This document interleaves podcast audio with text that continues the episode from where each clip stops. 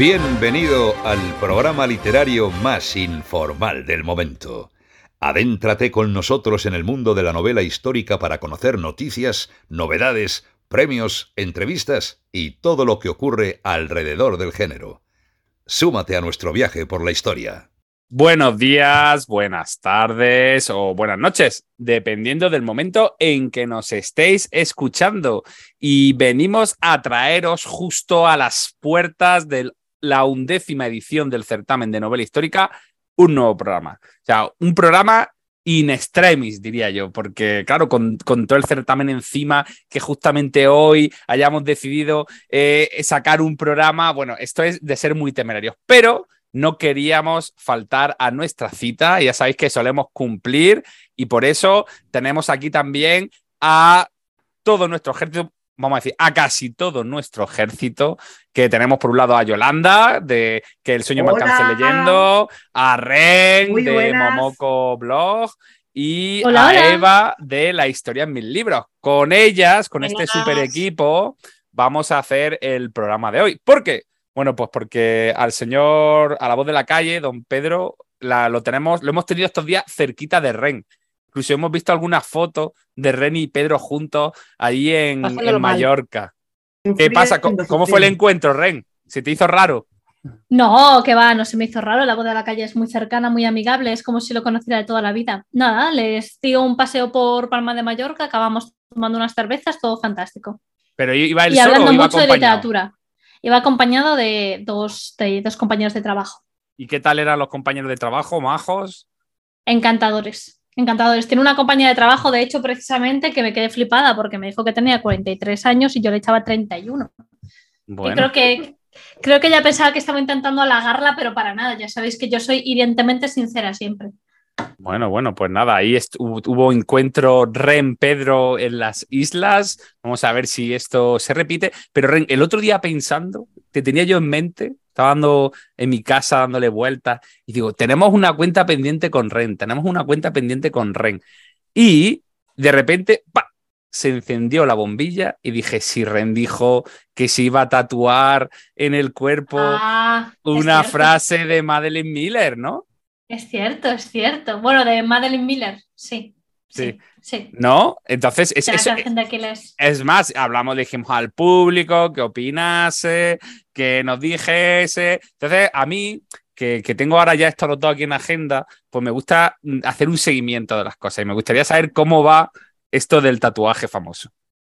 Pero el público no parece muy entusiasmado. Yo no vi ningún tipo de apoyo por parte de nuestros oyentes. Ya, pero yo sí estoy, yo estoy entusiasmado. Entonces, por, por la ilusión de una persona, merece la pena hacer ciertas cosas. Pues el tatuaje me lo haré. Es que la verdad es que quedar solamente para hacerte una frase me da como pena, entonces quiero ir a hacerme más cosas. Vale, Estoy bueno, ahí pues. a la duda de qué más me hago. ¿Aceptas sugerencias? Claro, por supuesto, acepto sugerencias. Pues Todas que tengan que ver con literatura. Hombre, Julka es literatura pura y dura. Empezó en un cómic. Joder. mira, una frase, una frase de Madeline Miller y debajo Hulka, que mola un montón. Me encanta ese personaje. Entonces, en, ti se, dan tres circunstancias. Una colaboradora del podcast, súper maja, simpática, agradable como eres tú, ¿vale? Además, con una frase de Madeline Miller eh, tatuada y además debajo con Hulka, también ahí grabada a fuego, ¿vale? Diciendo algo así como, ¿qué, qué pasa, amigo? ¿Cómo lo ves? Que poesía, no es ¿eh? mío, que va, para nada. No, poesía es lo que me voy a tatuar de Madeline Miller, no Hulka. Es que Hulka no es nada mío. Es decir, durante una temporada quise tatuarme algo de, la saga de Becky Chambers también, pero que va. No me hizo sentir como hace sentir Patroclo. Bueno, yo, tienes que aclarar lo de la saga esta porque no la sitúo ahora mismo. Ah, es una saga de ciencia ficción. Bueno, Estupendísima. pero es decir, solo de ciencia ficción, no de fantasía, es ciencia ficción. Bueno, a ver, no, vale, eh, tienes toda la razón del mundo. Desde un punto de vista purista, la saga de Becky Chambers no es ciencia ficción, es fantasía purísima y dura. Ah. Empieza con el largo viaje a un pequeño planeta iracundo y sigue con una órbita cerrada y compartida. Es, son unas historias absolutamente preciosas sobre aceptar a cualquiera, no importa su género, condición, sexualidad. Es estupendo. Bueno, pues ahora que ya hemos recuperado este tema que estaba en el olvido y que Ren ya decía, mira, este no se va a acordar nadie, pues yo ya lo he sacado a colación. Y bueno, no sé si Eva también tiene ganas de, tatuarse alguna cosa así, ¿no? Un hobbit o, o, la entrada a Khazad ¿no? O cosas por el estilo. A ver, tengo pensado tatuarme las copas del Real Madrid, ¿sabes? las copas del Real Madrid. Madre mía, le acabas de dar una alegría a algunos oyentes. Vamos, vamos. Sí, ¿verdad? Sí, sí, sí. Bueno, sobre todo porque. exactamente, por eso digo, eso que lo diga una, una, una, una forofa del Atleti, pues claro, es que es un esfuerzo grande. ya ves.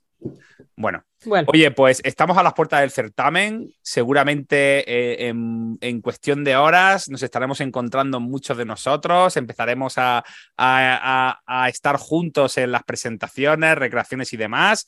Ya sabéis, oyentes, dónde está la programación, dónde se puede consultar y que, bueno, que, no os podéis perder, perder nada. Pero, días.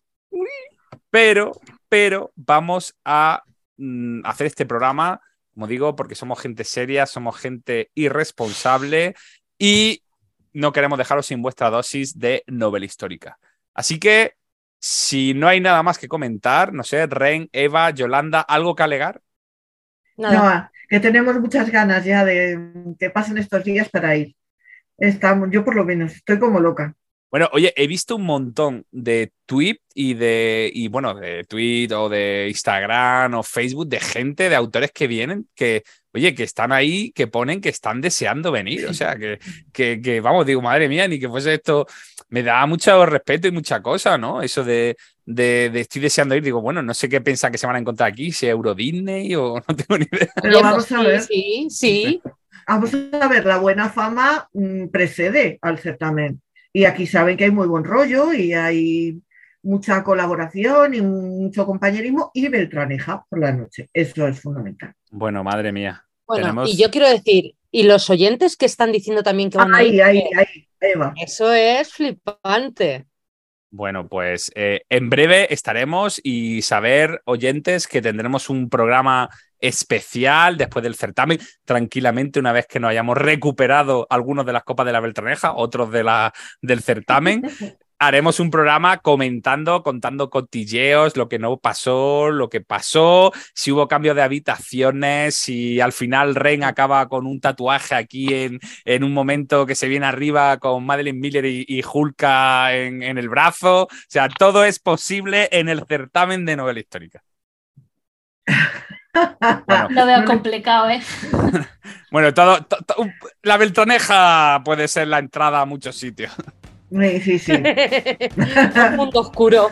Bueno, pues vamos a dejar ese mundo oscuro, ese lado, ese lado oscuro. Vamos a hacer una pequeña pausa y vamos a volver enseguida para comentaros qué novedades nos han llamado la atención.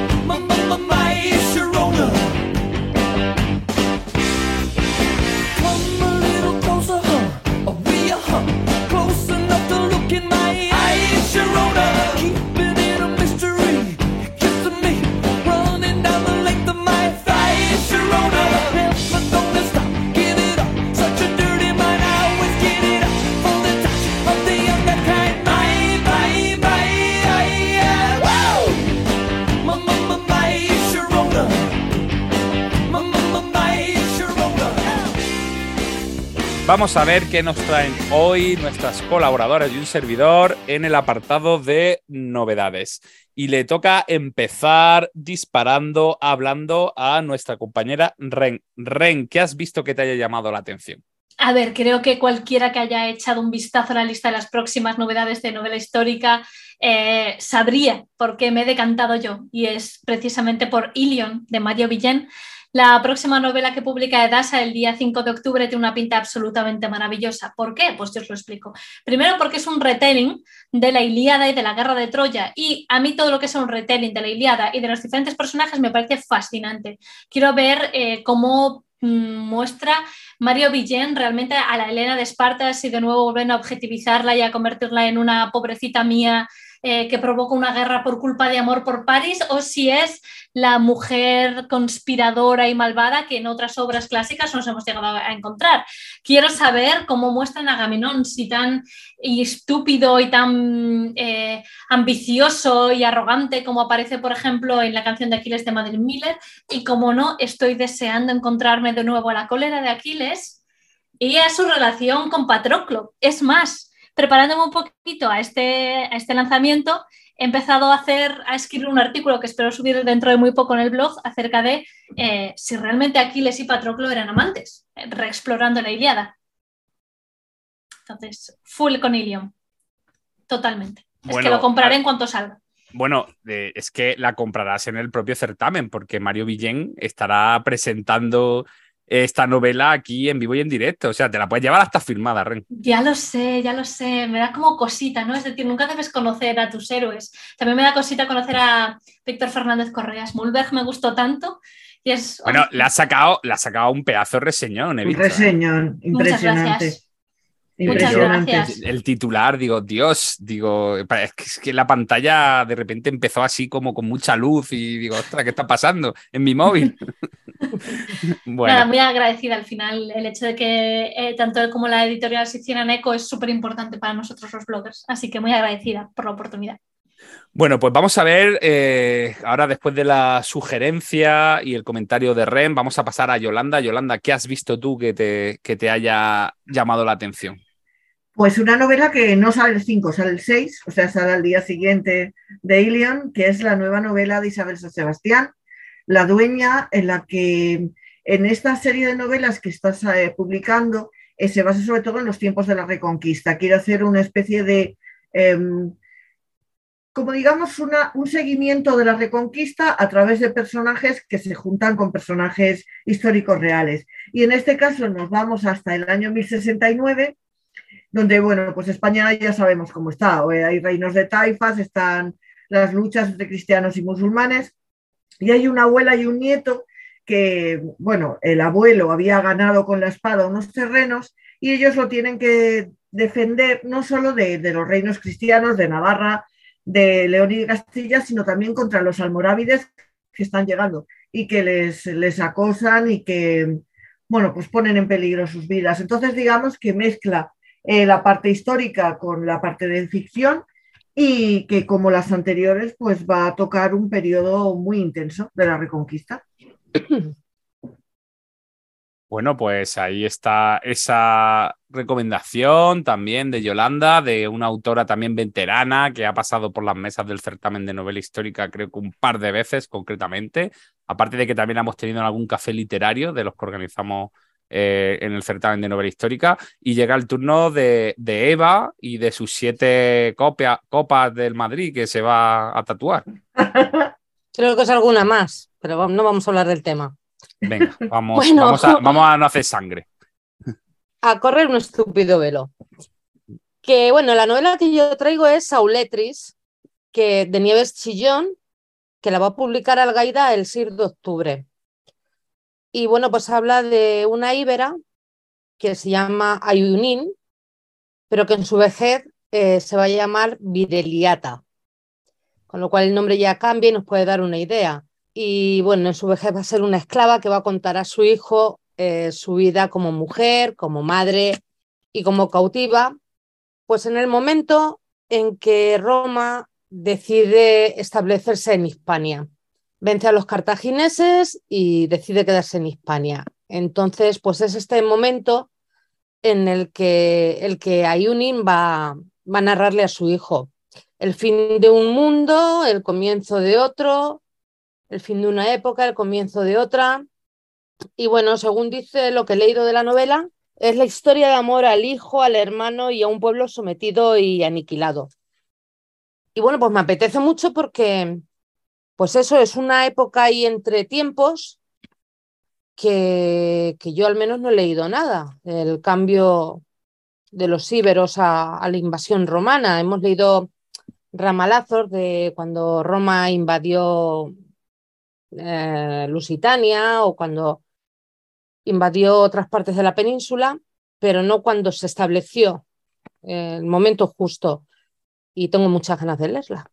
Así que creo que puede ser una buena novedad. Ya nos contará Eva cuando lo leas qué te ha parecido o no.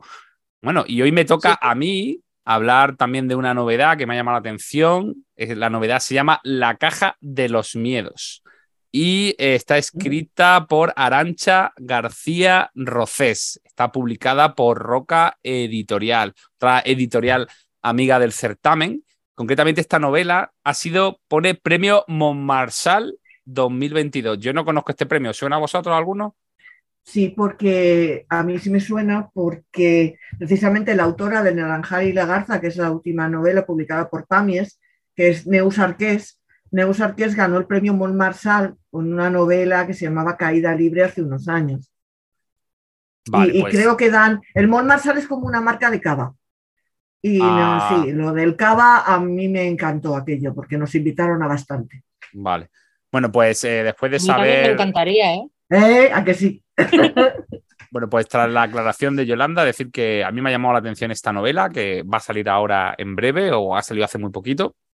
Y me ha llamado la atención porque ya sabéis que tengo debilidad por, por la Primera Guerra Mundial y justamente esta obra es una obra que, eh, bueno, pues que transcurre en la Primera Guerra Mundial y eh, parece ser que es una obra bastante coral, por lo que pone en la descripción, porque hay como tres personajes que van a ser los tres que nos guíen a través de esta aventura. Uno es pues un muchacho de la estepa siberiana, el otro es un, hombre que, bueno, pues que va a terminar por, por una serie de, de avatares eh, en, en, suelo español. Y la tercer, o el tercer personaje que me ha llamado mucha atención es que uno de los protagonistas es Matahari. Y a mí, como la figura de Matahari me, parece una figura interesante y me gusta, pues vamos a decir que me ha llamado la atención esta novela. Así que creo que antes después la leeré y ya os contaré qué os parece. Así que no sé si tenéis algo más que añadir a este apartado de novedades. Que viene el otoño calentito, Viene calentito. Bueno, fresquito viene, fresquito viene. Fresquito viene, pero en cuanto a publicaciones, calentito. Sí, porque hay más cosas que le había echado el ojo así rápidamente. Es que han empezado a, publicar información privilegiada a lo mejor aquí. Claro, las editoriales han empezado a sacar todas las, a hacer avances de, lo que va a salir, pues hasta noviembre más o menos, porque luego empieza la campaña de Navidad. Y madre mía, mm.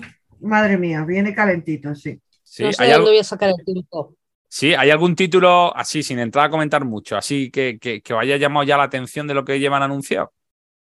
el, de el nuevo de Agustín Tejada Navas, que va a sacar un libro con Pamies sobre el rey de Jerusalén, ¿no? De Jerusalén. Sí.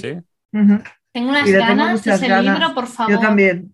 Es que además, personaje fascinante, en clave histórico poco tratado y además autor de sobresaliente. Tengo unas ganas. Este, estos libros de Pamies que yo no me pierdo. Yo leí, leí una novela muy buena hace un tiempo que era sobre el rey leproso, que no lo conocía de Eride, una, de la editorial Eride, no me acuerdo Pero que de, de, Balduino. Sobre Balduino. Sí, sí. Bueno. Y muy interesante. Bueno, y alguna cosa más que avanzar así, ya que hemos tirado la caña, a ver qué, qué sale. Nada. Bueno. Yo ya he dicho, yo es que la, estoy deseando que salga la de Agustín, pero deseando. Pues... Bueno, yo sin alma que va a salir, claro. Ah, es verdad. Mm. La partida final también me llama mucho la atención. La partida final que es de... Planeta, de John Donoghue. y va de... En, en, un campo nazi. En un campo de concentración. Bueno, pues nada. Bueno, pues vamos, vamos a meter estas novedades en el congelador para un próximo programa y nosotros vamos a ir ahora directamente a nuestro ring, que el otro día ya tuvo su primer, digamos, meneo después de las vacaciones. Vamos a ver cómo siguen esos puños, si siguen en forma o no. Así que vámonos directamente al ring.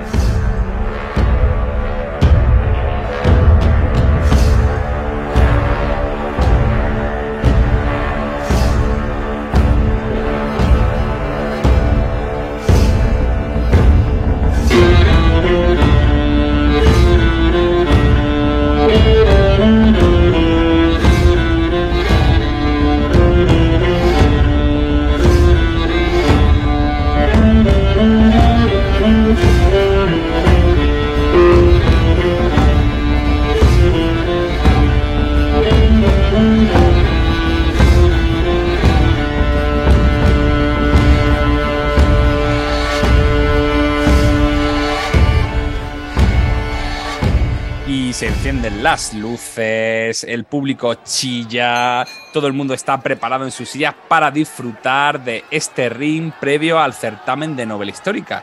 Y hay que decir previo al certamen de novela histórica porque la primera obra que se va a evaluar hoy aquí, en este cuadrilátero, es una obra que también se va a presentar en este undécimo certamen de novela histórica.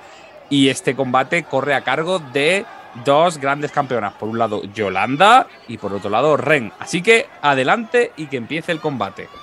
Pues sí que es una novela, una auténtica novedad, porque es la, precisamente la ganadora del undécimo premio de novela histórica Ciudad de Úbeda de este año, Covadónica, de Yello Balbás, una novela que nos lleva, como su propio nombre indica, a la famosa batalla de Covadonga, pero para llegar a la batalla primero va a haber que pasar por muchas vicisitudes. Y es que eh, nos parte del año 717, cuando ya los árabes han, entrado prácticamente en toda la península y hay un nuevo gobernador de Al-Ándalus que se llama Al-Ur o Al-Hur, no sé, yo creo que es Al-Ur, pero bueno. Y eh, lo que va a intentar este hombre es aniquilar por completo los últimos focos de resistencia del reino visigodo. La conquista prácticamente está hecha. No es que fuera un ejército descomunal, pero sí es cierto que la desegregación del ejército visigodo y del reino visigodo después de la derrota en el año 711 pues fue brutal. Entonces, em, lo que se cuenta es como muchos de los nobles visigodos se pasan al bando árabe, como incluso Opas, em, el famoso obispo, también se pasa al bando árabe y le importa tres narices el problema de la religión o que sean religiones distintas. Y ah, vamos con el protagonista, que es Fruela. Curiosamente, el protagonista no va a ser Pelayo, sino Fruela, que es hijo del duque de Cantabria y que se presenta en el Andaluz teóricamente para rendir tributo, pero a lo que vas a encontrarse con Pelayo y entregarle una carta que va a desencadenar pues una rebelión que todos sabemos cómo, cómo terminará. Pero lo más curioso de esta novela es que luego hace un segundo hilo argumental y nos lleva al Imperio Bizantino, donde allí también los sarracenos han reunido un ejército tremendo y eh, están intentando eh, hacerse con todo el Imperio Bizantino, con cerca de 1.800 naves de guerra, con 120.000 soldados, con van arrasando sangre y fuego hacia Constantinopla y nada parece detenerlos. Yo creo que lo que ha intentado Yello, y a ver, es una opinión muy personal, es hacer como una especie de mm, eh, equilibrio. Bueno, equilibrio no, ¿cómo se dice? Similitud. Ren podría ser entre lo que estaba sucediendo en la Hispania visigoda y lo que estaba sucediendo en el Imperio bizantino. Es verdad que cuando a mí me cambió la línea, yo tuve la suerte de leer esta novela en la comisión lectora y le di muy buena nota, a mí me gustó mucho. Cuando cambia al Imperio Bizantino, a mí me descolocó un poco y dije, ¿y esto a qué viene? Pero yo creo que, lo que intenta es eso, hacer un paralelismo, por fin me salió la palabra, hacer un paralelismo entre lo que estaba sucediendo en, la Hispania visigoda y lo que estaba sucediendo de una forma más brutal en el Imperio Bizantino, cómo eh, pequeños ejércitos son capaces de enfrentarse a ejércitos muy superiores y vencerlos. A mí me, gusta, ha gustado la novela, me ha gustado mucho la ambientación, me ha gustado mucho ese reino visigodo despedazado, ese juego de intereses eh, entre los nobles y los religiosos, eh, la ambientación, el frío, el frío del norte a mí me, ha llegado hasta los huesos y, yo me lo he pasado muy bien leyendo. Yo desde luego, como os decía, cuando la leí la primera vez a mí me fascinó, me gustó mucho y, ahora la segunda vez, pues yo creo que me ratifico. Es cierto, como os digo, que esa segunda línea argumental puede descolocar al principio, pero bueno, digamos que se te puede sobreponer, te puede sobreponer. Así que Ren, dale caña.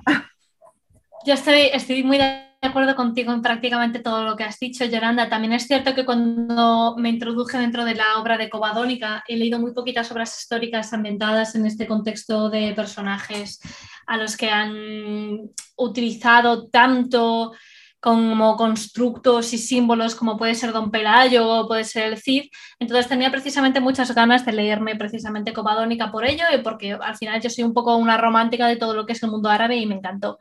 Una de las eh, partes más sorprendentes de Covadónica creo que es precisamente, no, no, está feo que diga rabia contenida, me da la sensación de que la, obra está escrita con mucha rabia contenida, es decir, no deja títere con cabeza, al final...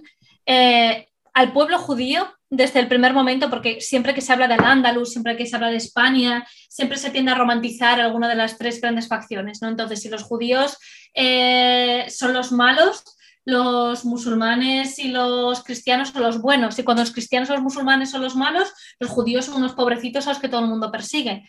Aquí Yaya Balbás ha dicho, chao pescado, aquí no se libra nadie de este juicio. Los judíos los muestra como comerciantes crueles, que desde ya las primeras 50 páginas los verás traficando con niños para convertirlos en, sirvientes. ¿Cómo se llaman estas personas a las que les amputan? Eunucos. Eunucos, joder, se me ha ido la palabra. Eh, bueno, pues directamente comercian con niños para convertirlos en eunucos porque son esclavos muy rentables y dicen que menos del 30% de los niños a los que practican este tipo de, de cortes y de incisiones sobreviven, pero le están exactamente igual. Los cristianos son mostrados como unos auténticos cobardes, rastreros y oportunistas, especialmente simbolizados por la figura del obispo Opas, que eh, directamente se sienta con Fruela y le dice, pues mira, colega, aquí esto es importante adaptarse. Si esta gente tiene ejércitos y si esta gente luego pues quiere convertir a todas las mujeres del reino en sus esclavas sexuales, pues esconda a tu mujer, si es que la culpa es tuya por no esconder a tu mujer ahí en el sótano bien a gusto. Y después los musulmanes también aparecen como seres barbáricos que se aprovechan enormemente de sus privilegios, increíblemente brutos y donde se ve muy poco de esta romantizada elegancia por parte de los imperios y de los territorios del Andalus, con sus mosaicos y su belleza, su cultura y su poesía, por decirlo de alguna forma. Sí que se los muestra como hábiles y aterradores contendientes dentro de los combates. Y este tipo de misma rabia y de enfado que estoy hablando eh, brota también de los propios protagonistas. Eh, nos encontraremos con Fruela, que como bien ha dicho Yolanda, es el hijo del duque de Cantabria, que es un tío que está permanente y perpetuamente cabreado. Y está cabreado y está dividido entre lo que él debe hacer, lo que cree que debe hacer, que es rendirse y someterse al que considera que es un enemigo cruel e injusto, y eh, luchar, luchar cuando claramente tiene todas las batallas perdidas.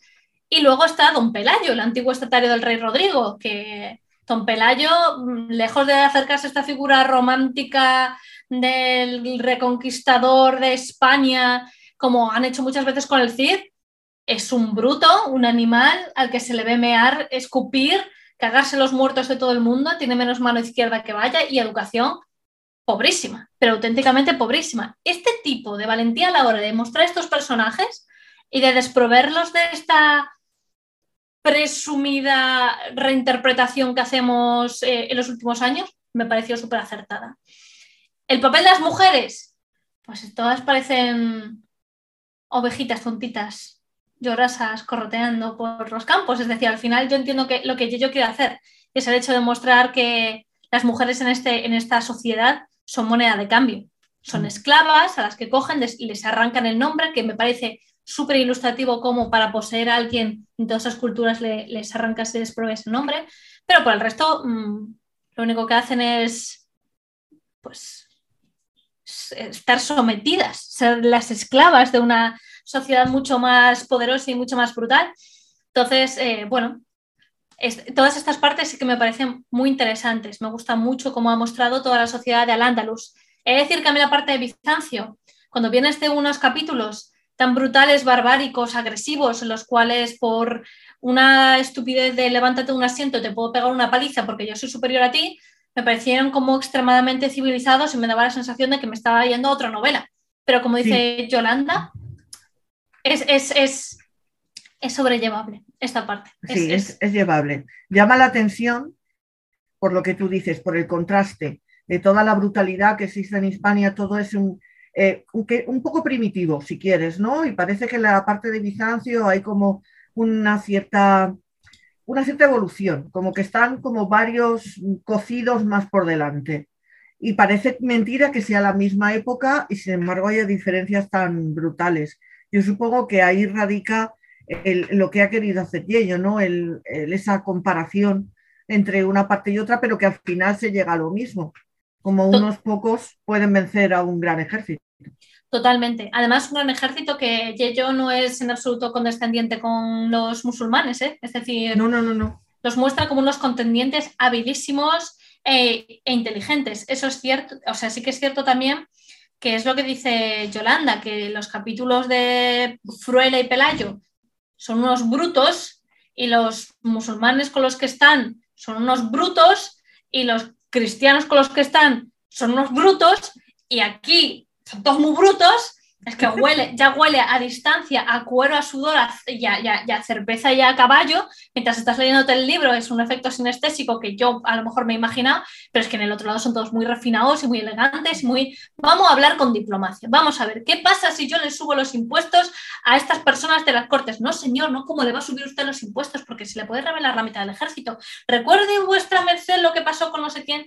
Y claro, es, este salto es lo que a lo mejor genera un, choque intelectual cuando estás leyendo la obra, pero es lo que dice Yolanda, al final es, es, yo creo que es exactamente lo que quería mostrar, lo que quería lograr Yello con esta obra. Muy recomendable, desde luego yo creo que es una justa ganadora eh, cobadónica del certamen de este año. Bueno, bueno, voy a ser un poquito malo y voy a lanzar aquí a, a Ren y a Yolanda, que sé que han leído algunas de las novelas, algunas de las novelas finalistas de anteriores certámenes de novela histórica. Oye, mm, de las novelas, estas últimas que han ganado, la segunda expedición de Alan Pitronello, por ejemplo, eh, el encargo del maestro Goya, de Elena Vargas, así, eh, ¿qué posición quedaría más o menos Covadónica? Es que es muy subjetivo eso, Pablo. Depende es muy subjetivo, me ha encantado, me ha encantado. No, ¿sabes qué pasa? Que a mí Hombre, no, pero alguna habrá dejado un recuerdo más guay, ¿no? a mí la segunda expedición de Alan Pritonello me pareció preciosa. Me pareció una grandísima novela y a mí me fascinó. Y mm, la, del año pasado, la del maestro Goya, está muy bien escrita. Yo lo que pasa es que ya sabes que eh, soy muy poco de azúcar en las novelas.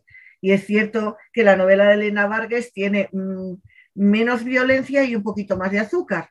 Pero eso no quiere decir que sea mala novela, sino simplemente que a mí él me, me, sobran las historias de amoríos. Pero bueno, eso ya cada cual. Pero esta yo la veo como Alan, quizá, no sé, por ahí. ¿tu, tu top one es Alan? A mí de los últimos años, quizá la de Alan es la que más me ha gustado. Yo pues no he tenido la suerte de leer la, novela de Ana, de la segunda expedición, pero yo si tuviera que decir de, los, de las novelas, yo creo que me he leído todas las ganadoras y de, desde ¿Todas? La, de Ana, todas ah, las vale, vale, vale, hay, y de las finalistas. 11 premios. Bueno, no, me refiero de las últimas y las finalistas. Y debería decir que dentro de las ganadoras yo me quedaría con una que nos has mencionado, El Custodio de los Libros. Mira por dónde. Sí, de Rodrigo de Costoya. Rodrigo Costoya. Sí. Es larga, es, fría, es, es muy interesante. A mí me gustó especialmente. Eh, también ahí hay cierto toque de nostalgia, ¿sabes? Que soy una gallega desterrada. Pero... Claro. Vamos a ver, el ambiente eh, es otra época, volvemos a lo mm. mismo, es que son épocas completamente diferentes. Y sí que es cierto que el dibujo que hace de la época Rodrigo en esa novela es brutal. O sea, es, y eh, toda esa trama de los libros escondidos tal es muy bonita. Pero ya te digo, yo es que tengo una devoción especial por la segunda expedición, no lo puedo evitar. no quiero decir que las demás sean malas, ¿eh? Voy a detener aquí ahora mismo la pregunta, ya que habéis. Yo sé que es una, no es una pregunta fácil aquí a, micro abierto contestarla. Así que vamos a dar por concluido este primer eh, ring del programa.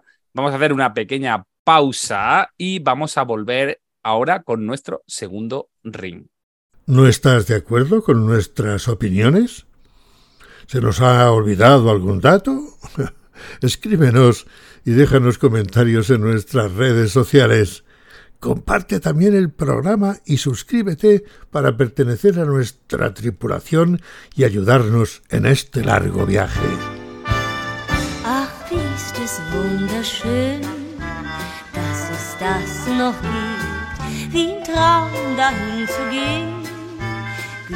Und verliebt. Wenn man fragt, wer mir gefällt, dann gesteh ich ein, heute der und morgen der, denn Abwechslung muss sein. Für eine Nacht voller Seligkeit, da geb ich alles hin, doch ich versteck mein Herz nur dann, wenn ich in Stimmung bin. Auf jedes Wort voller Zärtlichkeit, da hör ich gerne hin und fange gleich zu küssen an, wenn ich in Stimmung bin. Ich möchte auch mal glücklich sein, bis morgen früh um acht. Der eine liebt den Sonnenschein und ich nun mal die Nacht. Für eine Nacht voller Seligkeit, da gebe ich alles hin. Después de estar comentando en el ring, que por aquí también pasan las novelas ganadoras del certamen de novela histórica, creo que ninguna se ha quedado sin, sin pasar por esta, por esta lona, vamos con nuestro segundo ring de la noche, que le corresponde a Eva y también a mí comentar la nueva novela, aparecido hace muy poquito por parte de ASA, del el escritor británico Simon Scarrow. Blackout, Berlín 1939, así se llama. Y si Eva quiere, pues podemos arrancar. Eva, ¿cómo estás preparada? ¿Ya te has puesto los guantes? ¿Lista? Perfectamente. Cuando bueno, quieras. pues pues vamos con la novela de Blackout. Hay que decir, antes de arrancar, que como sabrán ya nuestros oyentes, yo soy fiel seguidor de Scarrow, lo llevo siguiendo desde mi más tienda infancia. Empecé con las novelas de Cato y Macro, luego he disfrutado muchísimo con, con esas novelas sobre Napoleón y Wellington, ¿no? esa sangre joven que se llamaba la primera, y muchas, bueno, de las diferentes sagas que ha ido escribiendo. Eh, esta, si no me equivoco, es su segunda vez que hace una incursión en la Segunda Guerra Mundial. Ya hizo en su momento una novela que creo que transcurrió en el año 1941 en el ataque a la isla de Creta y esta concretamente Blackout nos lleva más atrás, nos lleva al año 1939 con una Polonia eh, recién invadida, con un tercer Reich en su auge y preparando ese famoso Blitzkrieg, ¿no? esa, esa guerra relámpago que se desataría en poquitos meses. Para esta novela, Scarrow nos lleva, bueno, pues a ese, a ese invierno, a ese frío invierno del año 1939 y nos pone como protagonista a Schenke. Schenke es ni más ni menos que un antiguo corredor, piloto de carreras, eh, famoso, pero debido a un accidente acaba abandonando los circuitos y se convierte en inspector de policía, en un, en un cuerpo eh, especializado pues eso, en, en, investigación criminológica. Schenke es un personaje que no eh, le gusta o no comparte las ideas que está propagando el Tercer Reich eh, de xenofobia, de, de poco de un solo pensamiento político, de los malos son los comunistas y, y eh, es un inspector crítico. Pero tiene la mala suerte que durante esa Navidad lo que ocurre es que empiezan a producirse una serie de misteriosos asesinatos que parecen que están conectados y que desde los más altos puestos del Tercer Reich le piden que solucione de manera inmediata. Por lo que Schenke y su equipo, conformado por varios personajes, van a hacer una carrera contra reloj para intentar pillar al asesino. Un asesino, pues que no se lo va a poner nada fácil. Con esto arranca esta novela de Simon Scarrow, una novela que se lee rápido, ¿vale? Que se lee, es muy ágil, no tiene un gran número de páginas y eh, bueno, pues que realmente me gustaría saber ya, Eva, ¿qué opinas de la novela? ¿Cómo, ¿Qué te ha parecido este Blackout de Simon Scarrow? Pues a mí Blackout me ha parecido una novela fantástica. De histórica tiene poco, aparte de por de la época, ¿no? Es un thriller policíaco puro y duro. Y me gusta yo, Yo, no sé, Eva, si hemos tenido más la sensación un poco de que es una novela negra realmente o una novela policíaca, ¿no? Metido en un contexto histórico. Exacto. Pero, pero ha sabido, Simon Scarrow transmite en la novela, transmite perfectamente la atmósfera de miedo que se estaba viviendo. Eh, Alemania, los alemanes todavía no sabían si esa invasión a Polonia iba a ir más allá. no sabían a, lo que se atenían. Tampoco tenían, les podía sonar algo, pero no tenían seguridad de lo que estaba sucediendo en los campos de concentración. Entonces estamos ahora mismo en un escenario de una Alemania inocente, por llamarla de alguna manera. Bueno, una, pero, una Alemania inocente, pero con, el, con la cabeza totalmente pisada, ¿no? Porque nuestros personajes continuamente eh, e evitan hacer ciertos comentarios en público, eh, intentan en muchos casos dar respuestas que crean que son las respuestas apropiadas, que no lo que ellos realmente piensan.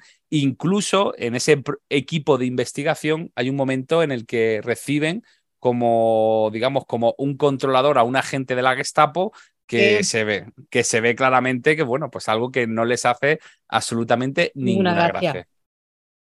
Sí, sí. Eh, Schenke además tiene la presión de que Müller es que es el superior de los nazis, de las SS, eh, que tiene la presión sobre él y una amenaza constante. Le recuerda constantemente de que no está afiliado al partido, mm, que lo han elegido por eso, para que si hay un asunto muy sucio, el partido no se manche. Y bueno, ese miedo se, se nota en la, en la lectura. Me ha gustado mucho cómo se lleva a cabo la investigación. Em, también el, rodeo que se da pues, con la primera víctima, que era una antigua, una antigua actriz que había estado liada con Goebbels.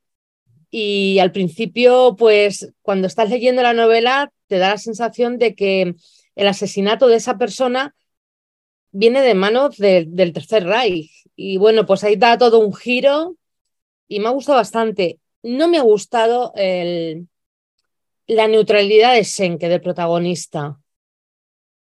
El que, el, el, el, que, hombre, la neutralidad, digamos, entiendo yo frente frente a la sociedad de aquel momento, porque interiormente no es neutral, e, interiormente es totalmente eh, rechaza ¿no? Eh, las ideas nazis. De hecho, es un inspector que no está, liado, no está ligado al, al partido y lo cual le, le, genera continuamente un miedo y una sombra de sospecha alrededor eh, enorme, ¿no? Sí, pero a ver, claro, yo no soy quien para juzgar esa época ni, ni nada parecido, pero echar de menos un poquito de valentía en ese aspecto, en, en Senke.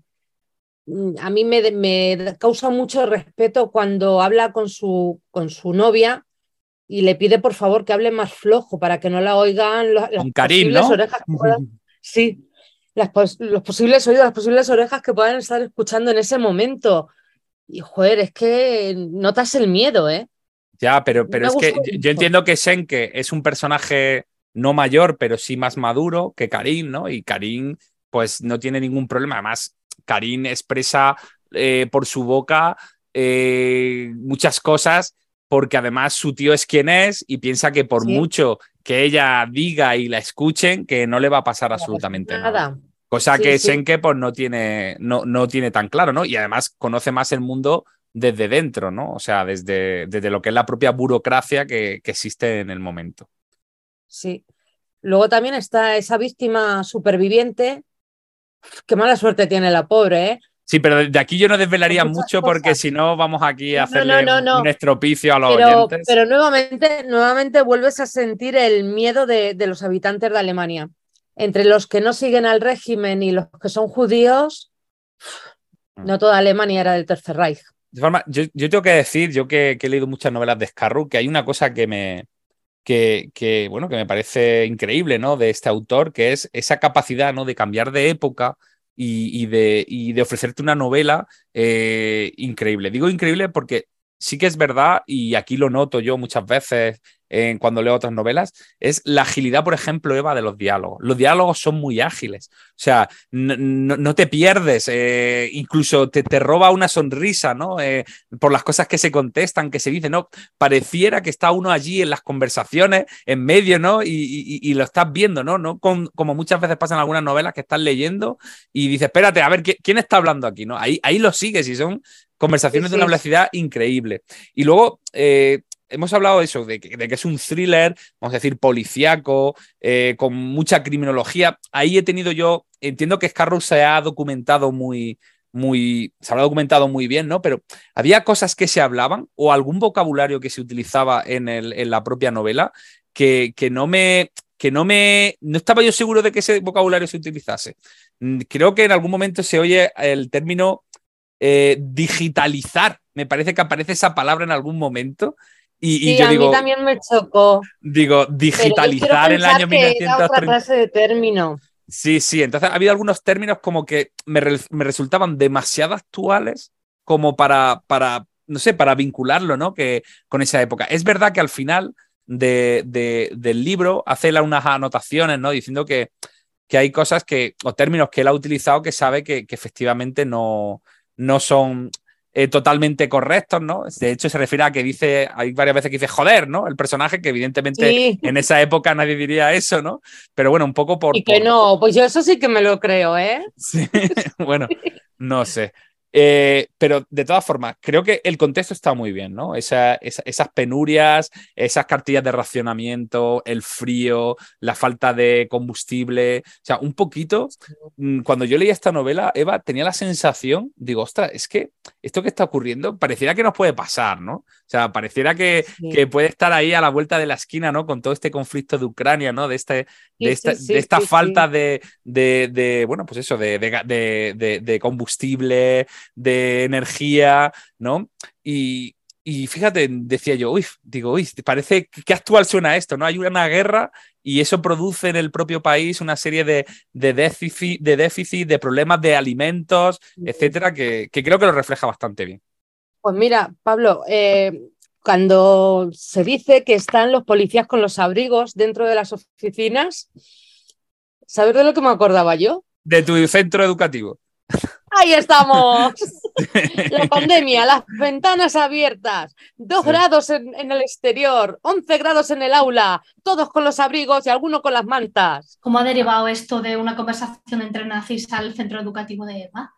No, bueno, porque se ha sentido. ella, ella en, la novela, cuando, cuando ve que están en el despacho trabajando, ¿no? Y, y evidentemente estas restricciones le llegan también hasta hasta los propios estamentos y hasta la administración, ¿no? Pues eh, claro, están ellos trabajando con sus abrigos, pasando frío, con una calefacción o que no funciona o que no calienta suficientemente y entonces ahí Eva se ha visto reflejada en ah. algunos de los momentos del 2020 o 2021. Eso es. Muy bien, Pedro, Pablo. Bueno, entonces, eh, ¿estarás de acuerdo conmigo, Eva, en que la historia fluye o sea, fluye en el sentido de, que, de que está bien contada, que la trama, yo creo que las 100 primeras páginas son estupendas, porque a mí por lo menos me dio ganas de querer saber más.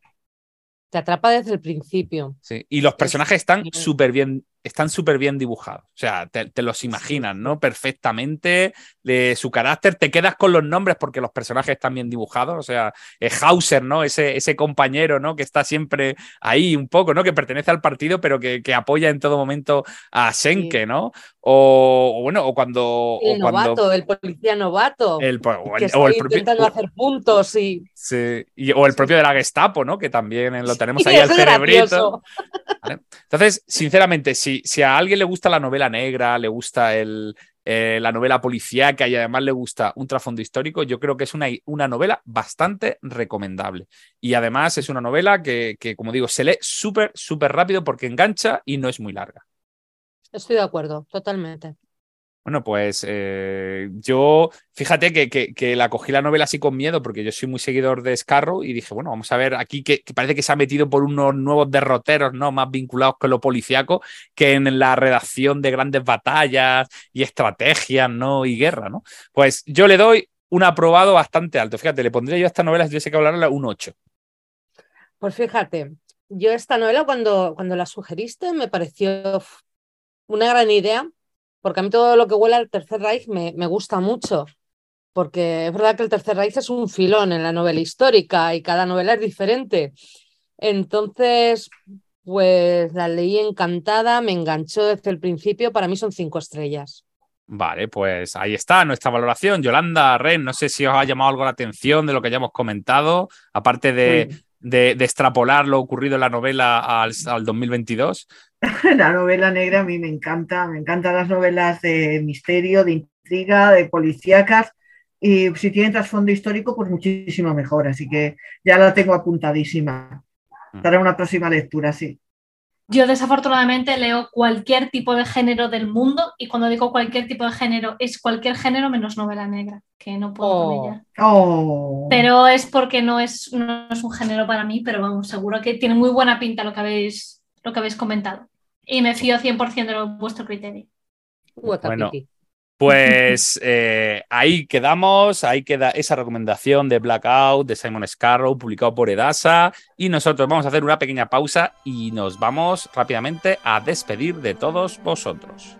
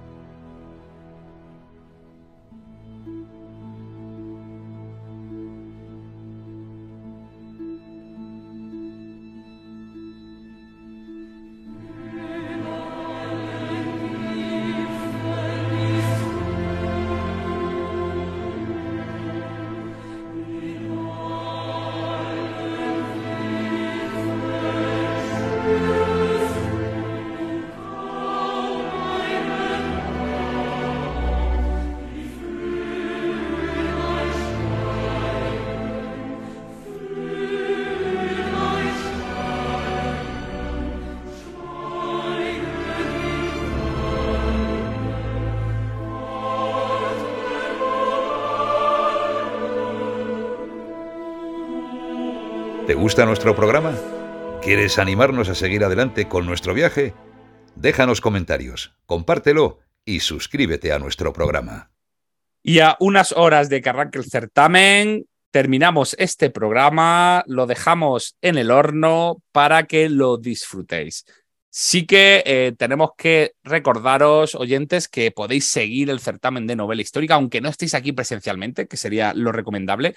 Hay que decir, oye, me estoy acordando de todos esos comentarios que hemos recibido en el anterior programa, ¿eh? desde, desde La Coruña, desde, desde tantísimos sitios que, oye, que, que, disfrutan de, pues eso, de, nuestra, de nuestro particular circo, ¿no? Que tenemos aquí, aquí mm. montado. Entonces, eh, bueno, eh, la verdad que para que ellos lo sepan, que nos emociona y nos encanta leerlos y, ver que, están ahí escuchándonos. Estoy buscando ahora mismo, quiero acordarme de, por ejemplo, en los comentarios que nos han llegado estos últimos días, de un segundito que estoy aquí a la búsqueda y captura. Margarita Álvarez Cañadas, que nos escribió desde, como digo, La Coruña. Oh, tierra. Y dice que bueno, que empezó a escuchar, que empezó a escucharnos con la entrevista de Posteguillo, pero que bueno, que luego se ha enganchado y que se ha escuchado absolutamente todos los programas del podcast hasta ponerse al día. También eh, Lacue, no sé si se dirá así, ¿no? Que, que, le encanta, que se lo pasa muy bien. Oye, hay un comentario que se repite mucho, que a la gente le gusta la música del podcast. Ay, a mí también. En el último pusiste el Michelle. Ay, qué bonito. Hombre, es muy bonita la música. Va variando ahí. Muy buena selección, muy buena selección, Pablo. Claro, claro. Bueno, se hace lo que se puede, ¿eh? lleva su tiempecillo, ¿eh? elegir los temas y, ver cuál entra. Y también depende cómo te pille el día, ¿no? Hay veces te pilla más rockero y otras veces te pilla más melancólico, ¿no? Como con Michelle, ¿no? Eh, pues tenemos eso. Bueno, nuestro, nuestro amigo que escribe como gasolino, pero que es de aquí de la, de la provincia de Jaén, que bueno, que, que le encanta y que, y que nos escucha. Un saludo para todos ellos y que nos sigan escribiendo, que, nos dan muchos, muchos ánimos. Y por mi parte, pues despedir a este super equipo, a estos vengadores de la novela histórica, Yolanda, Eva, Ren, muchas gracias por eh, estar aquí un programa más y eso que estamos a poquitas horas de que arranque el certamen. Nos vemos en nada. Muchísimas gracias. Nos vemos pronto. los días. Sí. Bueno, pues muy atento a las redes sociales, a las fotos y nada, aquellos que vengáis por aquí que queráis conocernos, pues seguramente nos reconoceréis por la voz o por nuestras caras. Así que hasta luego, nos vemos en el próximo programa. Hasta luego. Chao, adiós. Hasta luego.